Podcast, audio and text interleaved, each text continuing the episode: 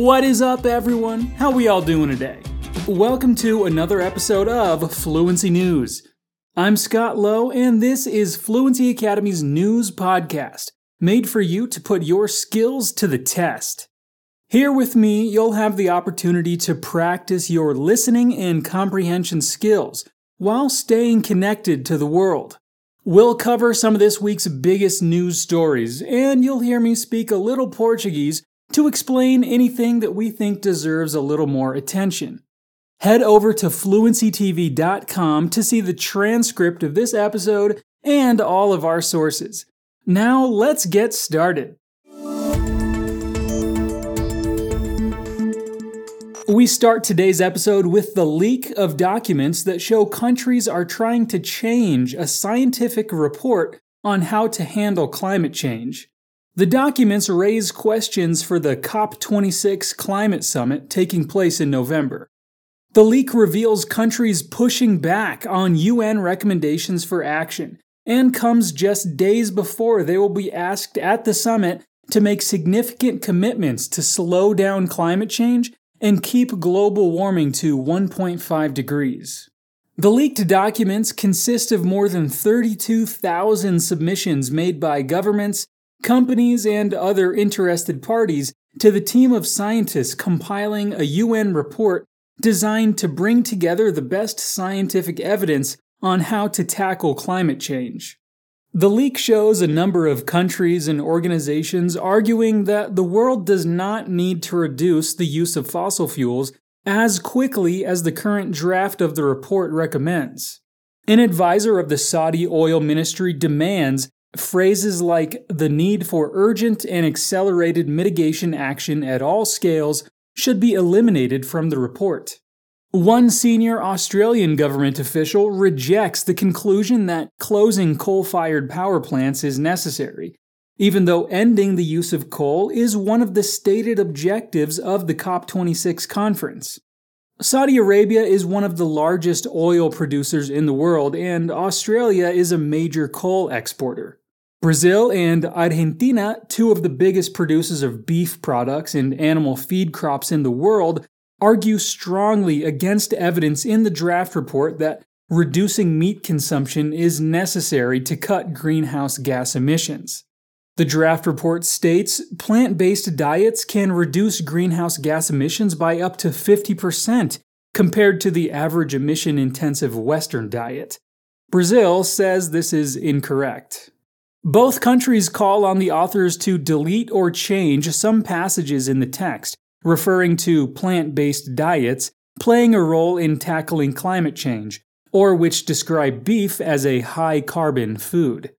Argentina also asked that references to taxes on red meat and to the International Meatless Monday campaign, which urges people to forego meat for a day, be removed from the report.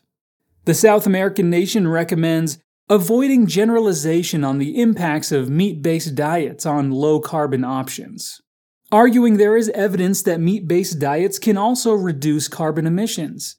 Brazil maintains the focus of the debate should be on the levels of emissions from different production systems rather than types of food. Professor Corinne Le Quéré of the University of East Anglia a leading climate scientist who has helped compile three major reports for the IPCC, the Intergovernmental Panel on Climate Change, has no doubts about the impartiality of the IPCC's reports. She says all comments are judged solely on scientific evidence, regardless of where they come from.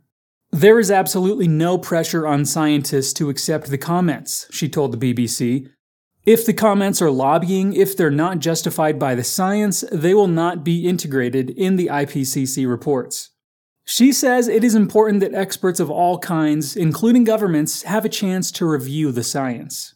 The more the reports are scrutinized, says Professor Le Quéré, the more solid the evidence is going to be in the end, because the more the arguments are brought and articulated forward in a way that is leaning on the best available science. The United Nations was awarded a Nobel Prize in 2007 for the IPCC's work on climate science and the crucial role it has played in the effort to tackle climate change.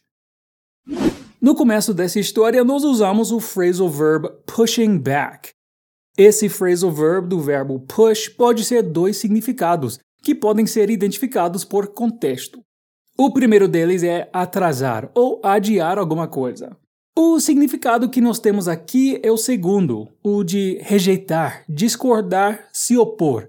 Esse significado é mais usado na América do Norte e você vai perceber qual dos dois sentidos é o adequado pelo contexto. Nesta história temos outros verbos que indicam o significado, como argue, reject, call to delete ou demand to change. The Brazilian Senate has passed a proposal for an amendment to the Constitution, which includes personal data protection to the list of citizen fundamental rights and guarantees. Data available in digital channels is also covered in the proposals, which Congress will enact since amendments to the Constitution do not require the presidential sanction stage. There were no votes against the amendment. The proposal establishes that the federal government is solely responsible for the organization and supervision of the protection and processing of personal data. It also has exclusivity in terms of legislation relating to the protection and processing of personal information. Moreover, the amendment means personal data protection becomes an unchangeable clause of the Brazilian constitution, meaning that any future changes must strive to enhance, improve, and maintain citizen data privacy rights. This was the second time the Senate analyzed the proposals. In 2019, senators scrutinized the bill for the first time when prosecutors involved in an anti corruption investigation and government officials, including President Jair Bolsonaro, had their Telegram accounts hacked. According to the rapporteur of the bill, Senator Simone Tebet, the proposal brings the principles of the General Data Protection Regulations, LGPD, to the Constitution. Introduced in September 2020, LGPD regulates personal data processing by individuals, public or private entities in Brazil across any medium, including digital media, with a goal of ensuring the privacy of data subjects. A survey carried out by Datafolha Institute showed Brazilians are concerned about their data security. Some 92% of the users of digital services said they are aware companies retain their information to some degree. Those same people, when asked to judge on a scale of 1 to 10, where 10 is very secure, 5.1 was the average score given to how secure respondents feel their information is in digital environments. A palavra moreover não é uma usada com frequência no discurso informal ou na fala do dia a dia. Ela significa além disso ou além do mais. Informalmente você pode usar sinônimos como besides, additionally, more so, on top of that, also, as well. São muitas opções, mais até do que as que eu dei aqui, e você pode usar a que você preferir. Depende só do que soa mais natural para você. Security forces in Colombia have captured Dairo Antonio Usuga, the country's most wanted drug trafficker. Better known as Otoniel, the leader of the Gulf clan, was captured on Saturday in a rural area in the Uraba region. President Ivan Duque hailed Otoniel's capture as a victory, likening it to the arrest three decades ago of the notorious Colombian drug kingpin Pablo Escobar. This is the biggest blow against drug trafficking in our country this century, Duque said during a news conference. This hit is only comparable to the fall of Pablo Escobar in the 1990s.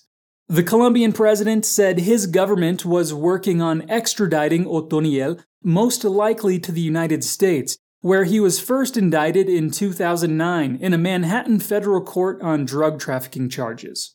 The 50 year old also faces criminal charges in Brooklyn and Miami in the US on charges of operating continuing criminal enterprises participating in international cocaine trafficking conspiracies, and using firearms in furtherance of drug trafficking crimes. Authorities have been after Otoniel for years, Colombia had offered a reward of up to $800,000 for information leading to his capture, while the US had put a bounty of $5 million on his head. Duque said Otoniel's arrest marks the end of the Gulf Clan, but analysts and human rights group worry the move could result in more violence at a time of worsening clashes between armed groups. When the head of an organization, a kingpin, is toppled, there are a dozen underlings ready to take their place. And I have no doubt the same will happen with Otoniel, said Sergio Guzman, director of Colombia Risk Analysis. Still, the takedown of Otoniel was a success, Guzman said, as it comes at a time when the Colombian security forces are slowly losing control of rural areas to armed gangs. It's positive that they're able to capture one of the most wanted criminals in Colombia, Guzman said. They didn't gun him down, they didn't bombard him.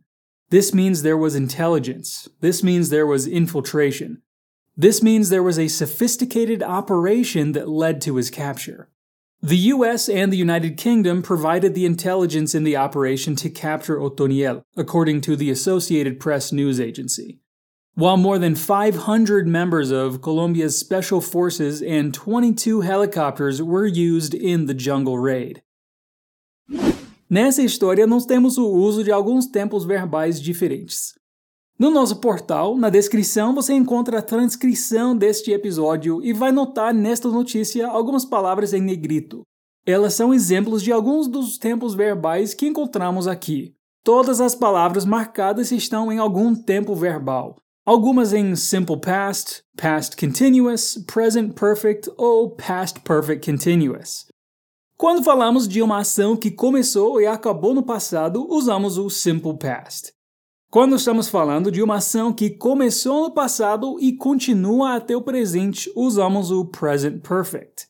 Quando falamos de uma ação que estava acontecendo no passado, quando outra ação começou a acontecer, usamos o past continuous. Se essa ação não tiver um tempo pontual, uma marcação definida, é possível usar o past perfect continuous. Essas diferenças podem ser percebidas com o contato diário e frequente com o idioma, mesmo que você não esteja estudando gramática ou saiba esses termos com perfeição.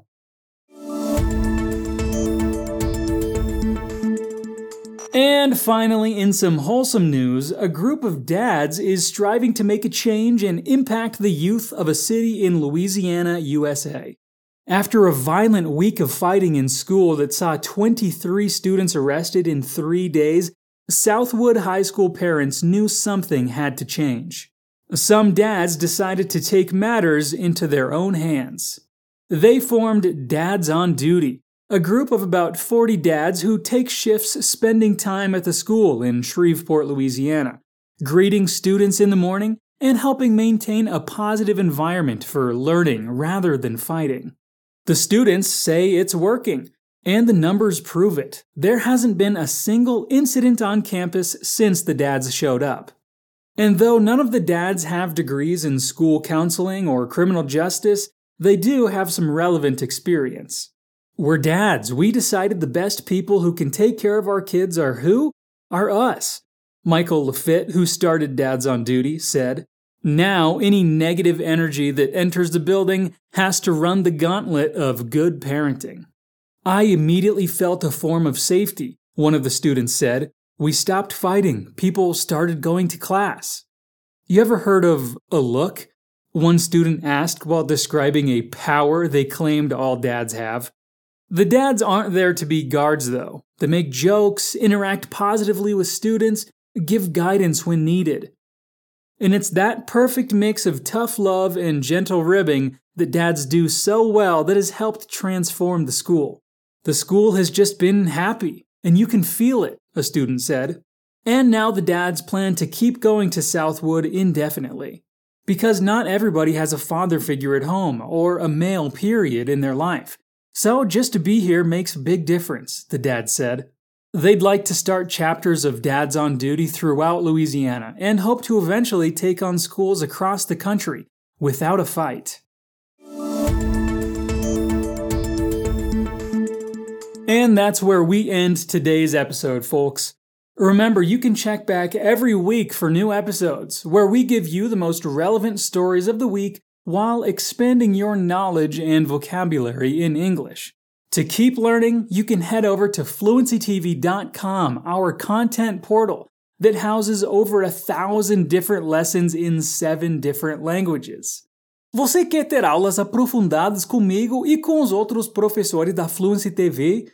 Você pode se inscrever na lista de espera para as nossas próximas turmas de inglês, espanhol, francês, italiano, alemão, japonês e mandarim. Não fique de fora, aperte o link na descrição desse episódio e faça sua inscrição 100% gratuita. See you soon. Peace out.